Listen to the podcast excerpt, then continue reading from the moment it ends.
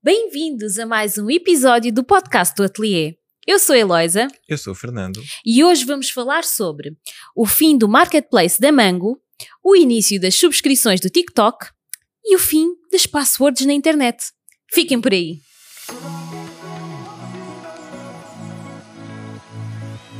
Na semana passada nós falámos sobre a questão do marketplace da Amazon e como a Amazon está a usar as informações que recebe para fazer concorrência desleal às pessoas que vendem no seu marketplace. Esta semana eu trago mais uma notícia sobre o marketplace, mas não é o da Amazon, é o Então. da Mango. Uh, A da Mango é aquela marca de roupa. A Mango tem, tem um marketplace? Tinha, Tinha? tinha, já, já vou contar. Então, o que é que aconteceu? Mango fecha marketplace ao fim de dois anos de atividade. A Mango deixou de comercializar marcas de terceiros. A gigante da moda espanhola abriu o seu e-commerce à venda multimarca em 21, com a incorporação da oferta da Intimissimi e um ano depois da Rituals. O seu objetivo era, na altura, num contexto em que muitas empresas optavam pela fórmula de marketplaces, era ampliar a oferta comercial e de serviço aos seus clientes. Mas agora o grupo têxtil optou por cessar a venda destas marcas. Qual é que foi a justificação que eles apresentaram? A empresa decidiu não continuar a oferecer estas marcas complementares à sua oferta, com o objetivo de continuar a fortalecer o seu próprio canal de vendas e as suas capacidades tecnológicas para oferecer melhores experiências aos seus clientes. Pronto, isto foi o que eles disseram como sendo a razão pela qual decidiram fechar o seu marketplace. Ah, sabendo aquilo que nós sabemos e aquilo que nós temos também identificado no mercado, que razão é que te parece que não foi dita, mas que se calhar até existe, para eles terem deixado de ter um marketplace? É uma boa questão. Ah, eu acho que eles dizerem que optaram por não continuar a oferecer as marcas complementares à sua oferta com o objetivo de continuar a fortalecer o seu próprio canal de vendas e as suas capacidades tecnológicas, talvez o esforço de desenvolvimento estivesse a ir muito para a parte do marketplace e o retorno provavelmente não foi o que eles esperavam, não é? Pois, Até porque se eles estavam a vender marcas conhecidas como a Intimissimi e a Rituals, não acredito que o acordo fosse muito vantajoso para a Mango, não é? pois. Imagina, tu vendes, tu começas a vender as coisas, tu és a Mango, começas a vender as coisas da Intimissimi e da Rituals na tua loja, Uhum. online. O que é que isso está a fazer? Está a trazer brand awareness para que os teus clientes também possam conhecer a Intimissimi e a Rituals. Uhum. Se a Rituals e a Intimissimi não tiverem uma forma de retribuir esse, no fundo é, é, é quase como se fosse um canal de marketing adicional, não é? Eh, através de fazer alguma campanha em que estavam também a divulgar a Mango, Uhum. né? Uh, se calhar a Mango não viu muita vantagem nisso. Pois, e decidiu voltar a focar-se na sua própria marca e em fortalecer o serviço que já estava a prestar aos clientes. Sim, porque até eu acho interessante, porque nos últimos dois anos eu tenho a ideia que nós fizemos compras online na Mango Uhum. e não me lembro de, de ver eh, nada da Intimissimi nem da Rituals, não. Olha, eu também honestamente não me lembro de, de ter visto. Mas, ao que consta, eles estavam lá no marketplace da Mango e, e pronto. Eles inicialmente estavam apenas em seis mercados. eh, na Espanha, Países Baixos, Alemanha, Reino Unido, Portugal e França, portanto, supostamente a gente deveria ter visto. Eu Ok. não vi, mas também não fizemos assim tantas compras que. Sim, e também se calhar não era assim tão óbvio, não é? Porque, sei lá, a pessoa vai comprar uma camisa, é Intimissimi e até consigo perceber a lógica, se calhar, da roupa interior, as camisas interiores ou pijamas e etc. Ah, A agora, Rituals a talvez Rituals já é mais produtos de cosmética e de higiene e beleza, não, não vejo, e produtos para a casa também Uhum. não vejo eh, qual é que seria. Compreendo que é complementar. Não vejo qual é que seria a relação que fazia com que um cliente da Mango, da Mango também. fosse lá. Eu acho que aqui aquilo que, que levou a que parasse, acho que era um bocado aquilo que estavas a dizer, se calhar era uma coisa muito unilateral e eles pensaram, epá, vamos focar-nos na nossa marca, vamos continuar a trabalhar as nossas ofertas, ou se calhar eles foram descobrindo aqui alguns produtos, aquilo foi uma forma de testar que produtos é que valia a pena es- experimentar Expandir, e sim. depois foi tipo, ok, eh, se calhar agora deixa de fazer sentido, vamos voltar a olhar para nós e para a nossa marca. Sim, mas não. É assim, também não foi um marketplace que estava a aceitar toda a gente, pelo que eu percebo, não é? era só marcas específicas. Sim, sim, sim. E era quase uma forma de as empresas, uh, em, quase enquanto um grupo, não é? Apesar de a Mango, acho que não é do grupo da Intimissimi, nem da Rituals. Hum, Não, da Ritu a Rituals acho que é holandesa. Portanto, a E Rituals é que- holandesa e a Intimissimi É italiana. É italiana ou, não? ou será- Intimissimi, ou será espanhola também? É italiana, sim, faz Pois. sentido. Portanto, sim, tínhamos aqui Itália, Holanda e Espanha. Pois, é assim, é interessante e consigo, acho que isto pode fazer sentido como uma estratégia complementar a- para empresas que tenham lojas online com a capacidade de se tornarem marketplaces, se elas conseguirem facilmente vender os produtos de marcas do mesmo grupo ou de marcas parceiras, Uhum. é uma forma de dar visibilidade aos parceiros às todas as pessoas que visitam o site, não é? Sim, então sim, eu sim. acho que isso pode ser até se pode aprender aqui com aquilo que a Mango fez e isso pode ser uma estratégia interessante para que eh, marcas mais pequenas consigam ter uma chance maior Uhum. de se ajudar mutuamente e de sobressair no mercado. Sim, a a união faz a força, é um facto. Sim, Mas é tal coisa, quando estamos no marketplace de alguém, pode sempre acontecer um- essa situação de ah, claro, já não. isso é por isso é que eu estava a dizer que é uma estratégia complementar Pois. e não deve ser a única forma de vender. Intim- tanto a Intimissimi como a Rituals têm eh, A sua própria a loja online. Exato, eles vendem diretamente ao consumidor e investem bastante nesses canais. Sim, e dá sim, para sim. perceber tanto uma como a outra e até mesmo a Mango. Portanto, não é não, não existe aqui se calhar o que eles sentiram foi que não havia nem uma grande vantagem para as marcas que estavam no marketplace da Mango, nem havia uma grande vantagem para a Mango, e então eles deram um bocado aquele investimento por eh, perdido, né? foi um teste, Uhum. eh, e acabaram por eh, decidir abandonar. Para ter sido um teste que eles já tinham decidido fazer durante dois Sim, sim, anos, sim. e depois iam ver se abriam mais marcas ou se fechavam. Chegaram À conclusão à que conclusão que não valia a pena. Pronto. Eles não apresentaram. Eu acho que a, razão que eles deram foi um bocado uma razão Disney, não é? Que é vamos continuar a, a olhar para nós. Parece que estão um bocado. Ou seja, a razão que eles dão está relacionada com o futuro e não com aquilo que aconteceu durante o período que eles tinham o marketplace. Uhum.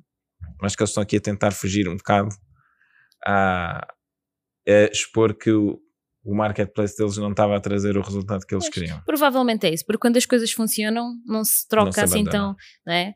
A equipa que ganha não se mexe. Exatamente. Mas pronto, às vezes é, é tal coisa. Testes servem mesmo para isso, para ver se funciona ou se não funciona, e quando não funciona, faz pivô, não é? Sim. Mesmo grandes empresas como a Mango também fazem isso. Claro. E a Google também. E a Google, e a a, Google é, Apple é também. campeã. Eu descobri esta semana que existe um site que é eh, de todas as coisas que a Google já matou.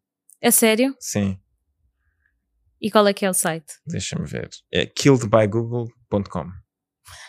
A gente vai ter de explorar esse, esse website. 200, 293. Um dos últimos, que foi em setembro de 2000. Não, pera. Foi anunciado agora, Uhum. eh, em setembro de 23, e vai ser terminado em, em setembro de 2024. Uhum. Foi o Jamboard. Pois é, eu recebi o e-mail. Eu recebi o e-mail em que eles diziam que se nós tivéssemos lá alguma coisa que era para passar para outra plataforma, como por exemplo o FigJam, que a gente também já usa e deixámos de usar o Jamboard, Hum. e eles diziam que iam deixar de ter lá as informações, portanto, sim, mas repara, os negócios são feitos destes, destes momentos e ah, muitas vezes a gente pensa que determinada coisa vai ser uma boa oportunidade, testamos, vemos que não é, temos também que saber eh, pivotar e saber dizer, olha, ok, já, já, já acabou, já percebi que não dá, vou tentar de outra forma, porque às vezes, principalmente os empreendedores, e agora falo um bocado sobre as startups, têm dificuldade em mandar eh, a ideia fora. Sim. Não precisas mandar a ideia por completo, mas não, não, é, não é muito bom ficar agarrado muito àquela ideia inicial, porque nem sempre é a melhor ideia, nem sempre é aquela que vai trazer maior valor ao mercado. Portanto, Sim, isso é verdade. O único problema é quando tu tens negócios inteiros que estão dependentes de uma determinada de um determinado produto ou de um marketplace e depois a empresa que está a gerir o marketplace decide fechar uhum, e no fundo, por exemplo, vamos supor que a Mango tinha aceite milhares de outros negócios Mais pequeninos, Mais que não tinham expressão. que nem precisavam ter uma faturação muito grande pelo marketplace da Mango para conseguirem ir sobrevivendo e que até estavam a conseguir sobreviver e ter alguma, alguma rentabilidade. Agora a Mango decide fechar. Não é o caso, Uhum. né? mas, Mas podia ter sido, não é? Claro. eh, quer dizer, esses negócios agora iam ter de ir à procura de outra solução e podiam não conseguir sobressair nessa outra solução. é? Esse é que é o, o risco, mas no fundo nós estamos sempre ligados. Exatamente. É como é. Mas sim, acho que no futuro temos que fazer um, um episódio em que exploramos isto. Sim, fiquei super curiosa. E por falar em estarmos ligados, TikTok, redes Uhum. sociais. Então, o TikTok está a testar um plano mensal de subscrição sem anúncios. O plano custa atualmente 4,99 dólares por mês nos Estados Unidos, nesta fase de testes, embora o preço possa mudar quando o recurso for amplamente implementado. Mudar, leia-se subir. Sim, provavelmente não vai descer. Plataformas como o X, conhecido como Twitter, também têm um nível de anúncios na forma de X Premium. Uhum. Mas a assinatura Premium oferece outros benefícios, incluindo acesso à monetização da plataforma. Resta saber como é que o TikTok vai diferenciar a sua assinatura para além de ser apenas uma assinatura para não termos anúncios.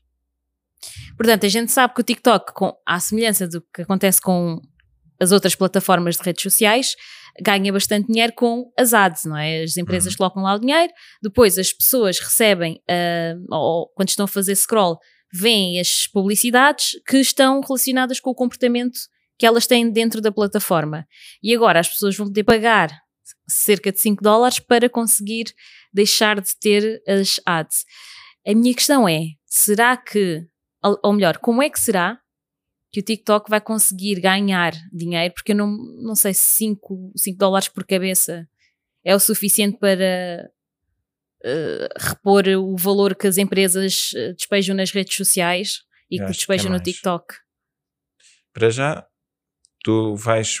As pessoas não vão deixar de investir em publicidade no TikTok porque os utilizadores que não tiverem este plano vão continuar a ver a publicidade e nem toda a gente vai mudar, Uhum. é? Mas eles também podem estar a encurralar-se aqui numa situação Então, que é se toda a gente decidir pagar os 5 euros por mês e eles deixarem de ter empresas a empresas pagar a pagar publicidade. publicidade, as pessoas que estiverem no plano grátis vão ter a mesma experiência que as pessoas que estão a pagar 5 euros por mês. É uma questão de tempo até as pessoas se aperceberem, cancelarem a subscrição E, e se ser tipo cíclico, não e é? ser uma espécie de ciclo. Pode acontecer isso. Também não sei se é isso que vai acontecer porque não parece que toda a gente vá eh, aderir. O YouTube já tem isto há bastante tempo Uhum.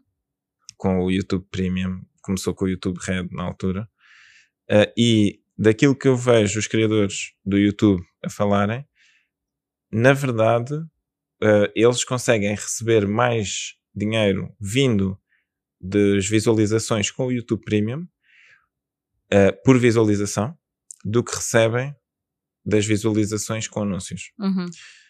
Ou seja, na verdade, provavelmente o TikTok vai ganhar muito mais dinheiro cobrando a mensalidade do que com os anúncios. Ah, então isso é bom, é bom para os dois. Ganha o utilizador e ganha a plataforma em si. Eu tenho aqui uma questão que é, e eu acho que já está a começar a haver esse, essa, essa movimentação, as plataformas tornarem pior a experiência de quem não paga. Senão, como é que tu vais fazer com que as pessoas paguem? Pois. Porque no fundo, Mas não é também uma questão de tempo até aparecer outra. Nós, por exemplo, já temos o Be Real. Não Uhum. sei se o Be Real já tem publicidade, provavelmente tem, mas eu não sei, por acaso nunca experimentei, então não, sim, não também posso nunca- não posso falar muito sobre isso, mas ah, é dois para amanhã surgir outra, assim como surgiu o TikTok e veio substituir as outras plataformas, por, por assim dizer.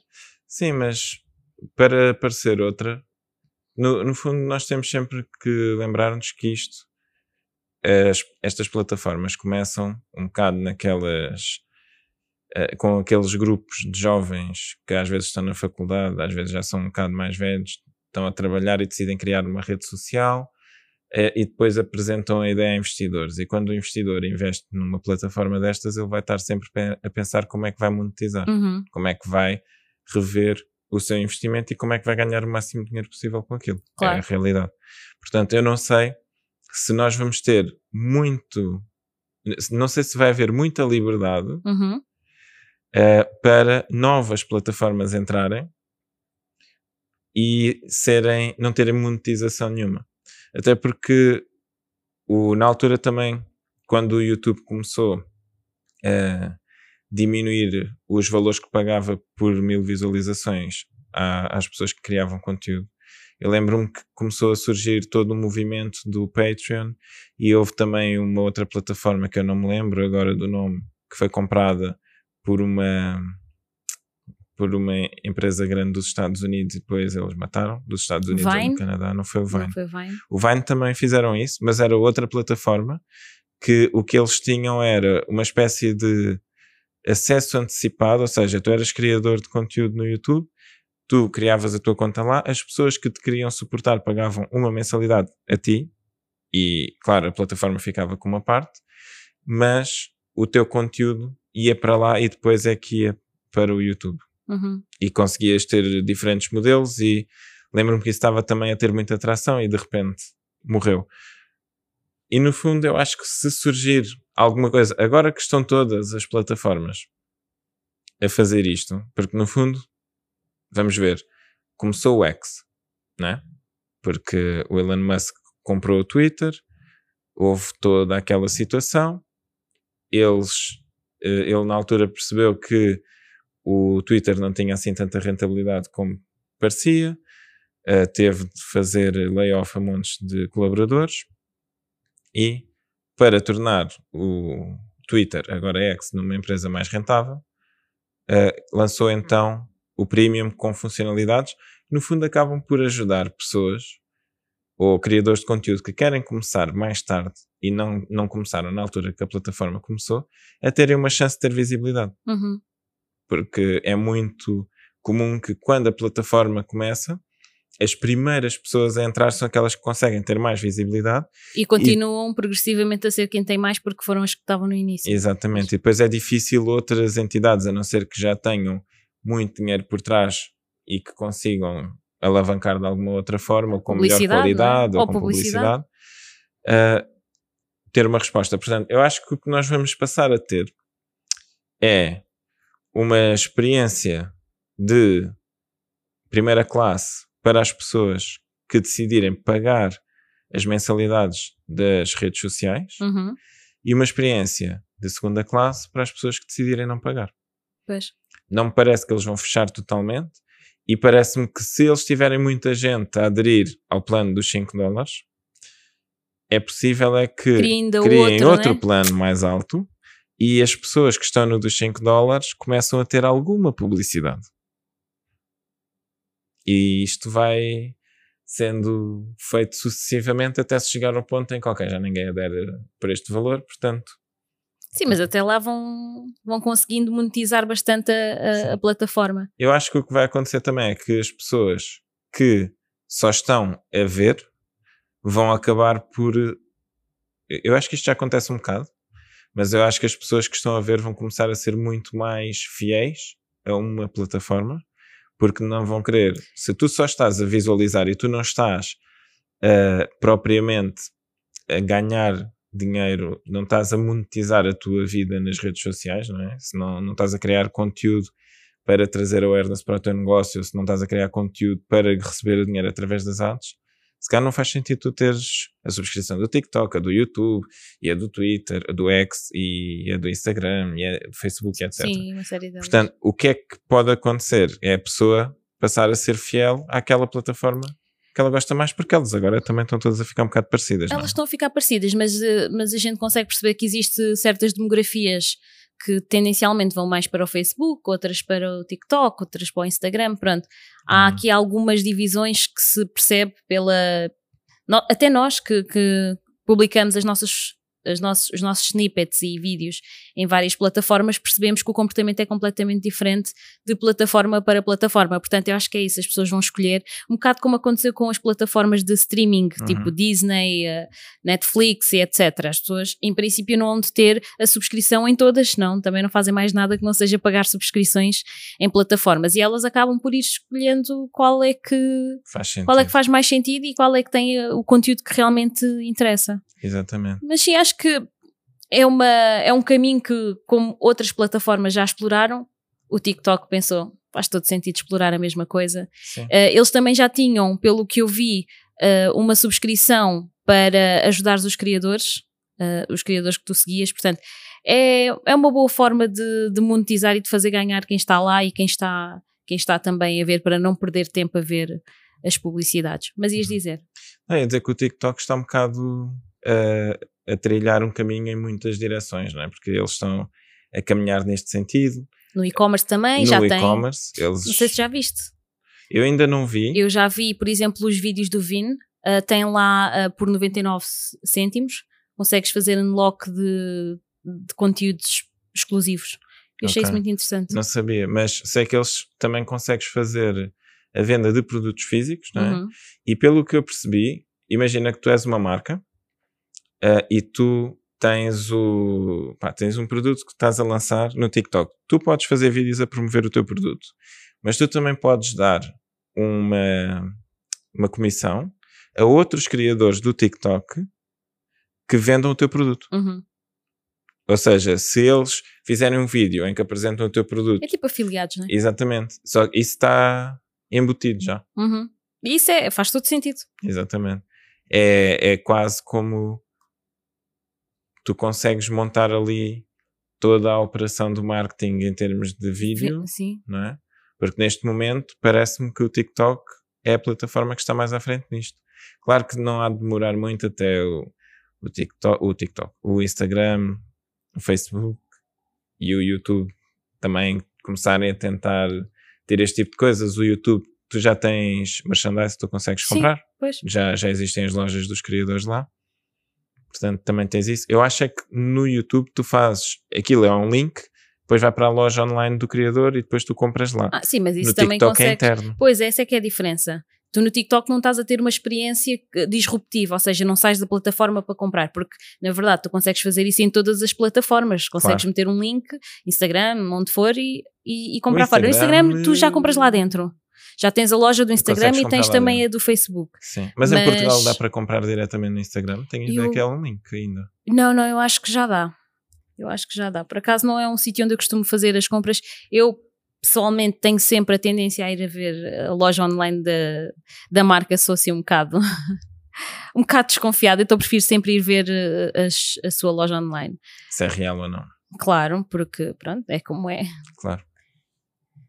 Mas mas pronto, uh, eu acho que o TikTok está tá aqui a tomar umas decisões muito inteligentes e que realmente vão fazer uh, ele estar um passo à frente de todas as outras e depois as outras vão todas a correr atrás como, como é normal. Sim. Mas pronto. É o costume. E por falar em correr atrás. Ui, o que é? a Google está a dar agora um grande passo para tornar a web mais segura. E não é que eles estejam a dar este passo sozinhos. Uhum. Uh, não é que só quem usa as coisas da Google é que vai ter acesso. Uh, eles estão simplesmente a tornar a chave de acesso, também conhecida como passkey, uh, a nova forma de autenticação para contas pessoais. Ok? E basicamente, eles em maio permitiam que as pessoas começassem, em maio deste ano, 2023, eles permitiram que as pessoas começassem a utilizar a passkey para aceder à conta, uhum. mas agora essa é a forma pré-definida. Ok? E agora a questão é, o que é que é isto da passkey, em primeiro lugar, e o que é que isto significa? Uhum. Não é? Se calhar o, a coisa mais importante que isto vai significar é o fim das passwords. Não numa fase inicial, mas uh, a longo prazo, o objetivo da utilização das passkeys é nós eliminarmos as passwords, porque as passwords têm muitos problemas, no sentido em que nós temos que nos lembrar das passwords, no sentido em que é muito fácil tentar fazer brute force ataque e os ataques de phishing também são bastante problemáticos. Inclusive, descobri quando estava a fazer a pesquisa para falar sobre esta notícia, descobri que já está a ser usado em escala ataques de phishing, mesmo quando há autenticação de dois fatores. Aí, a sério? Uhum.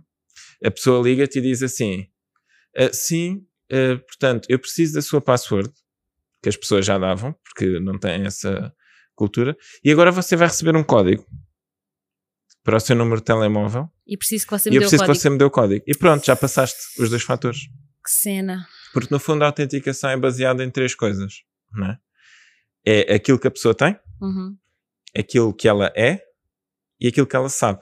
Se tu, se, se o teu código está baseado em, ou se a tua autenticação, se a tua segurança online está baseada em duas coisas e tu dás as duas coisas, fica complicado. A única coisa que tu não consegues dar pelo telefone é aquilo que tu és. Pois. E o que é que significa dar aquilo que tu és? É eh, a parte da autenticação biométrica Uhum. impressão digital, reconhecimento facial. E a passkey é basicamente uma chave que fica armazenada no dispositivo, Uhum. portanto, vai validar que tu tens acesso ao dispositivo, mas que tu só consegues aceder depois de te autenticares, ou seja, mostrares que tu és Tu. tu. Seja com reconhecimento facial, seja com o, eh, o reconhecimento da impressão digital. No entanto, para os casos em que o reconhecimento facial ou de impressão digital não esteja a funcionar, o smartphone já tem o método de usar o PIN, que aí já estás a validar o que é que tu sabes. Uhum. Portanto, é o que é que tu tens e depois o que é que tu és ou o que é que tu sabes. É uma combinação. Mas pronto, isto é assim uma overview inicial da passkey.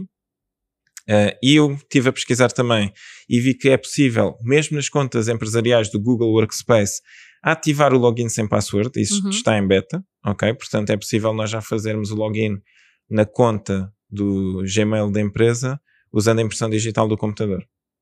O leitor de impressão digital do computador. Que é fascinante e é Sim. um futuro muito interessante para a autenticação na web. Ok? Portanto, vamos aqui por partes, isto é muita coisa. Uh, basicamente, esta passkey é construída em cima de um padrão, WebAuthn, e é muito importante esta parte porque isto faz com que qualquer site possa implementar a autenticação com reconhecimento facial, reconhecimento da impressão digital e etc. Porque é algo que já está a ser adicionado aos browsers desde 2018. Esta API já existe há bastante tempo, agora é que está a começar a ser utilizada numa escala maior.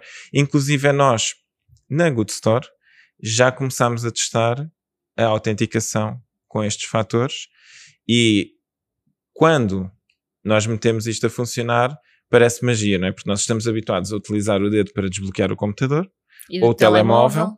não estamos propriamente habituados a utilizar isso para Fazer login numa loja online, por Exato, exemplo. para fazer eh, o login numa loja online, para fazer o login num site, numa plataforma, um marketplace ou uma coisa assim, e isto vai ser o início, ou isto está a ser o início desta transição, Uhum. em que as passwords deixam de ser uma realidade do cotidiano das pessoas e basicamente a autenticação passa a ser uma coisa quase que natural em que as pessoas nem têm que pensar muito nisso, não têm de estar a lembrar-se de passwords, isso tudo.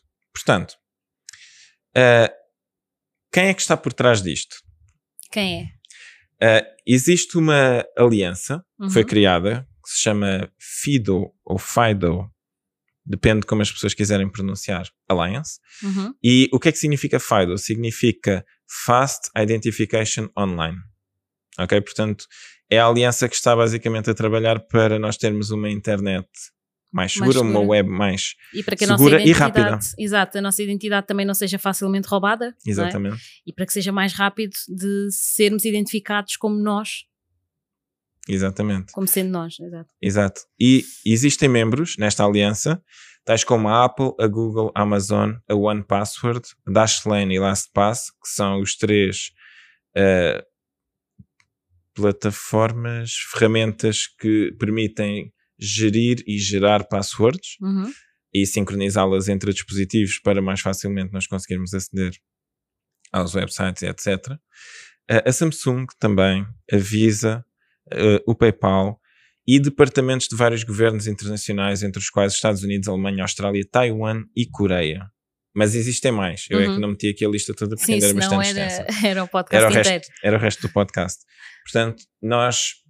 Isto basicamente o que mostra é que realmente a segurança dos cidadãos online é uma prioridade não só para os governos, mas também para as empresas. E isto acaba por ajudar a web a desenvolver-se, porque se as pessoas não se sentirem seguras com a web, se elas não se sentirem seguras a comprar online, elas não vão ter tanta tendência a usar. Aliás, aquilo que faz muita gente ter medo de usar, por exemplo, o MBWay ou ter medo de usar a internet é porque não se sente segura, porque ouviu histórias. Sim, sim, sim, sim, sim, é, é? verdade. É? Portanto, se nós conseguirmos mitigar esses perigos, claro que os scammers e eles são o pessoal do phishing vai encontrar eles, aí outro eles tipo são de empreendedores ataque, é? super eles estão sempre a pivotar exato eles é encontram assim. outra forma mas a verdade mas é que se a gente conseguir uh, dificultar-lhes a vida é sempre melhor do que deixar as coisas como já estão exatamente uh, outra coisa importante sobre a passkey é que ela não tem de ser utilizada exclusivamente ou seja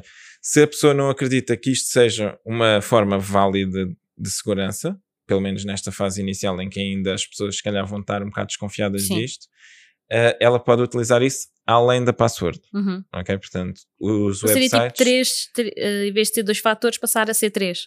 Sim. Isso é fixe, isso é muito bom. Na verdade, são três, só se tu não usaste depois o PIN para desbloquear, porque senão é sempre password e o PIN são coisas que tu sabes, uhum. tens é mais uma coisa que tu tens de saber. Mas sim, uh, pode ser muito interessante. Um, já falei sobre a parte de nós estarmos a explorar isso, e há uma tendência interessante que eu não sei se está relacionada com o facto da autenticação online ser tão. Uh, dar tantos problemas. Então. Que é, por exemplo, a Trendim, uma loja de acessórios. Sim, onde tu compras os. Onde, tu, onde eu compro os suspensórios, uh, já não tem contas de cliente. Eu acho que está relacionado com o facto de muitas vezes a experiência de compra em que tu tens de criar, por exemplo, uma conta, uhum. uh, cria alguma fricção. Eu acho, eu acho eu? não, eu tenho a certeza, há maneiras de conseguir fazer com que essa parte da criação da conta não seja tão difícil. Uhum. Porque a gente sabe que nós também exploramos isso na nossa Good Store. Agora, há também outra questão. Uhum. Gestão dos dados. Será por isso que eles não querem ter as contas das pessoas? Não sei. Pode ser, mas, por exemplo, eu enquanto cliente frequente é chato ter que meter a morada. Claro pois. que posso sempre armazenar no LastPass no browser e etc. Mas se o site já tem, ou já tinha a minha morada, não é? é chato que eu agora tenha que estar a voltar a meter. Mas pronto, uh, estamos a divagar. Estava só a dizer que era interessante. Sobre a, a parte de ser fácil criar uma conta de utilizador, com a Passkey pode passar a ser mais fácil, porque essencialmente tu estás a fazer uma compra, no final do checkout, em vez de tu teres de dizer ok, quero criar a conta e passwords e não sei o quê, tu podes simplesmente adicionar um botão Sim, ou, a perguntar, ou uma checkbox a dizer quer criar, quer criar a conta, conta em, que, em, que, tu selecionas, depois Aparece, clicas em coisa e metes a, a, tua autenticação e, e tá lá, done. Sim, exatamente. Sim, sim, isto quanto mais fácil, melhor. Exatamente. Quais é que são as vantagens desta nova autenticação para a web? É que protege os utilizadores, principalmente os menos técnicos, uhum. e impede-os de utilizarem passwords fracas. Pois. Claro que o PIN pode continuar a ser 0000 ou 1234, a gente não consegue impedir isso. Sim, mas a uh, parte do mas biométrica a digital já é mais difícil de ser fraca, não é? Uhum. Uh, impede a utilização da mesma passkey em sites diferentes, ou seja, aquelas pessoas que usam a mesma password em todos os sites. Uh, já agora, se fizeres isso. Não faças. Não faças. Porque o problema é, tu não sabes como é que os sites armazenam a tua password e se a password for armazenada em texto, uh, em plain text, né, em texto às claras, sem nenhum tipo de codificação, de, codificação, de, de encriptação, de hashing, tu estás a correr um perigo muito grande de um site ser atacado, a tua password ser roubada e de repente os atores maliciosos conseguem ter acesso às tuas contas todas em todos os sites na internet.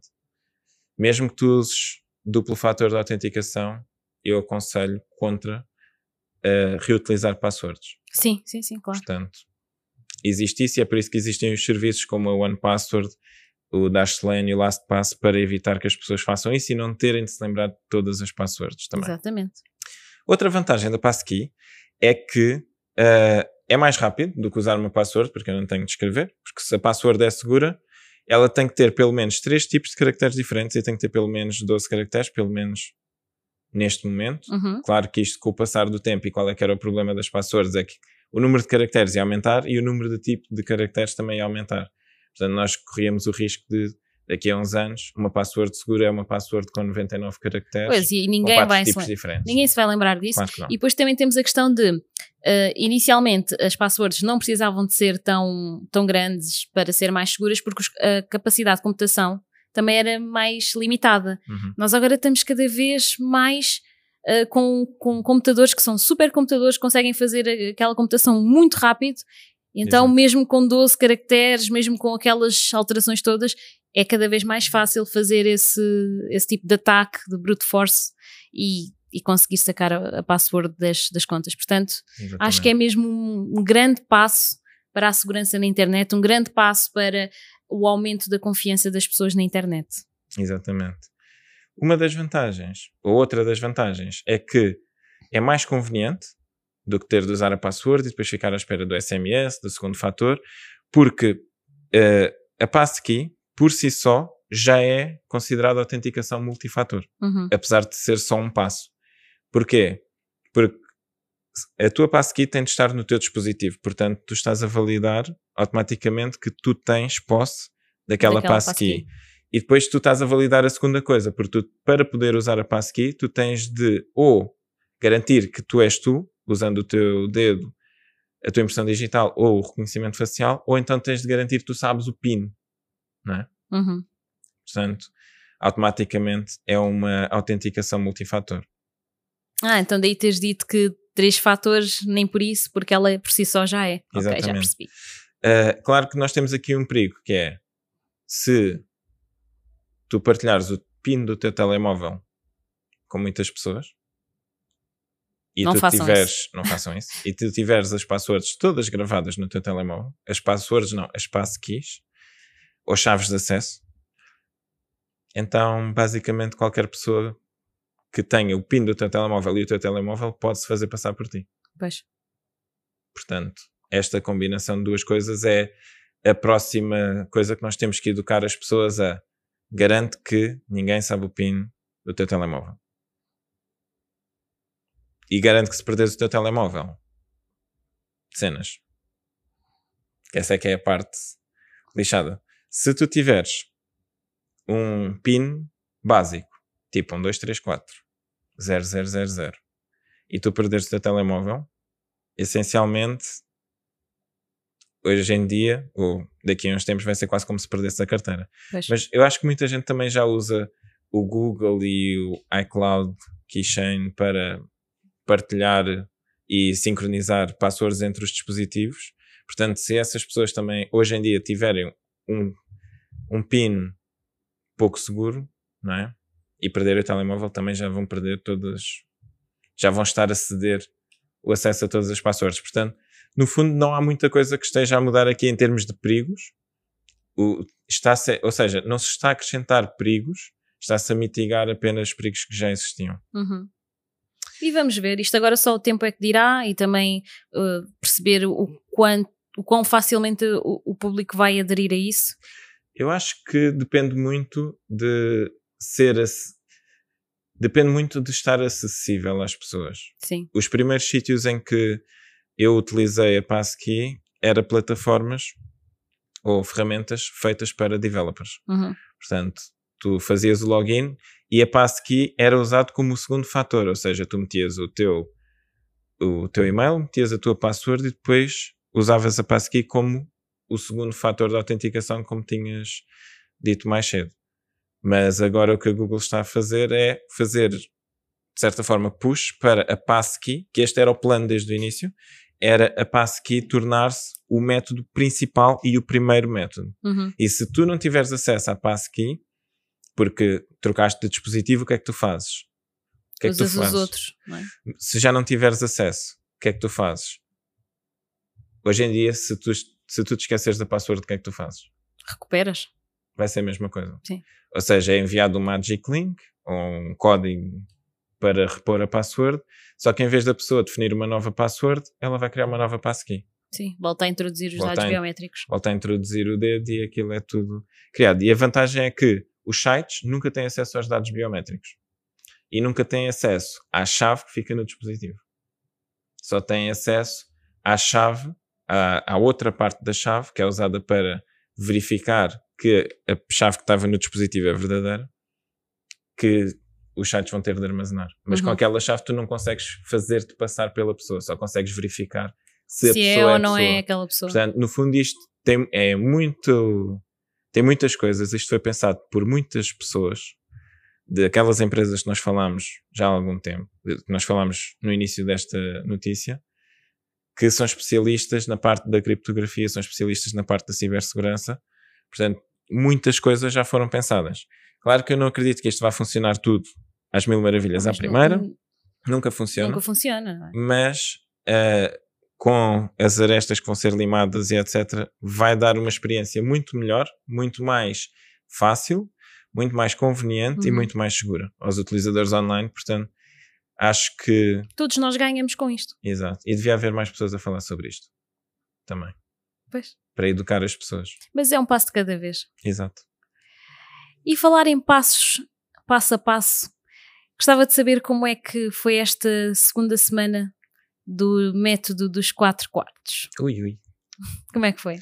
Ah, no geral tem estado a correr bem. Esta segunda semana já estava um bocado mais em modo piloto automático, que fazia com que não houvesse tanto pensamento sobre quais é que eram os quartos, era quase uma forma intuitiva. Já pensava, ok, vou fazer isto no primeiro quarto, no segundo vou fazer aquilo, e, e pensava um bocado assim. Ahm, acho que nesse sentido, planear no papel ou escrever numa nota no computador em algum sítio acaba por ser importante para nós termos uma referência e voltar atrás. Portanto, na terceira semana vou voltar a fazer isso. Ah, e ah, uma coisa que eu senti que é muito importante é não deixar os assuntos de uma forma muito generalizada e procurar ser bastante claro ah, relativamente ao objetivo de cada quarto. Uhum. Caso contrário, nós corremos o risco de efetivamente não fazer muita coisa Pois. durante aquele quarto. E acho que vai ser muito interessante a terceira semana, porque vai ser uma semana em que vamos estar fora do escritório. Pois é. E vamos mudar um pouco o nosso ambiente de trabalho, porque vamos estar no Porto, mais especificamente em Matosinhos, no evento que é o Digital Summit, que vai decorrer nos dias 17 e 18 de outubro na Exponor. Portanto, vai ser interessante ver como é que é fora do escritório e mesmo fora do escritório em casa, como é que esse método vai ajudar-te a, a ser produtivo Pois e é. a mim também, porque eu muitas vezes colo-me um bocado para conseguir organizar o meu dia. E por falar na Digital Summit que vai decorrer no, na Exponor, se vocês forem da Zona do Norte e quiserem passar por lá, passem por lá, nós vamos estar por lá. Digam olá, digam que nos conhecem e a gente terá todo o gosto em falar convosco e trocar aqui algumas ideias sobre o e-commerce e sobre como é que é isto de estar a construir uma, uma startup tecnológica. Portanto, fica o convite feito. Entrem no site da ACEPI, vejam se conseguem se inscrever, porque a entrada é gratuita e vão ter lá umas talks muito interessantes. Nós até tivemos alguma dificuldade em escolher Uhum. a que palco é que nós vamos, porque realmente vai ser muito, muito interessante. Para além de todos os fornecedores da área da tecnologia eh, em Portugal, também vão estar por lá, portanto vai ser mesmo muito bom. É verdade. Creio que por hoje é tudo. Acho que sim. Foi muito rápido, então falámos sobre o marketplace da Mango que deixou de existir, Uhum. as mudanças no TikTok. Vamos ver. Eh, em princípio vai correr bem, porque ele simplesmente está eh, a seguir o caminho das outras plataformas, a acrescentar ali aquele toque eh, deles, toque TikTok. TikTok. Acrescentar exato. E também as novas medidas de segurança na internet, que é muito interessante para, para, para todos nós enquanto utilizadores e nós enquanto criadores de, de software e software para a web. E pronto, novamente o feedback sobre os quatro quartos. E por esta semana é tudo. A todos os que nos seguem nas plataformas de áudio, muito obrigada por estarem aí, por estarem a ouvir-nos no Spotify e nas outras plataformas. Obrigada também à malta que está aí no YouTube. Olá! E por estarem aí todas as semanas também. E dia 17 e dia 18 estaremos na Expo Nor, no Portugal Digital Summit, e teremos todo o gosto em estar convosco também. Portanto, até ao próximo episódio, até à próxima semana e até lá, boas vendas! E portem-se bem.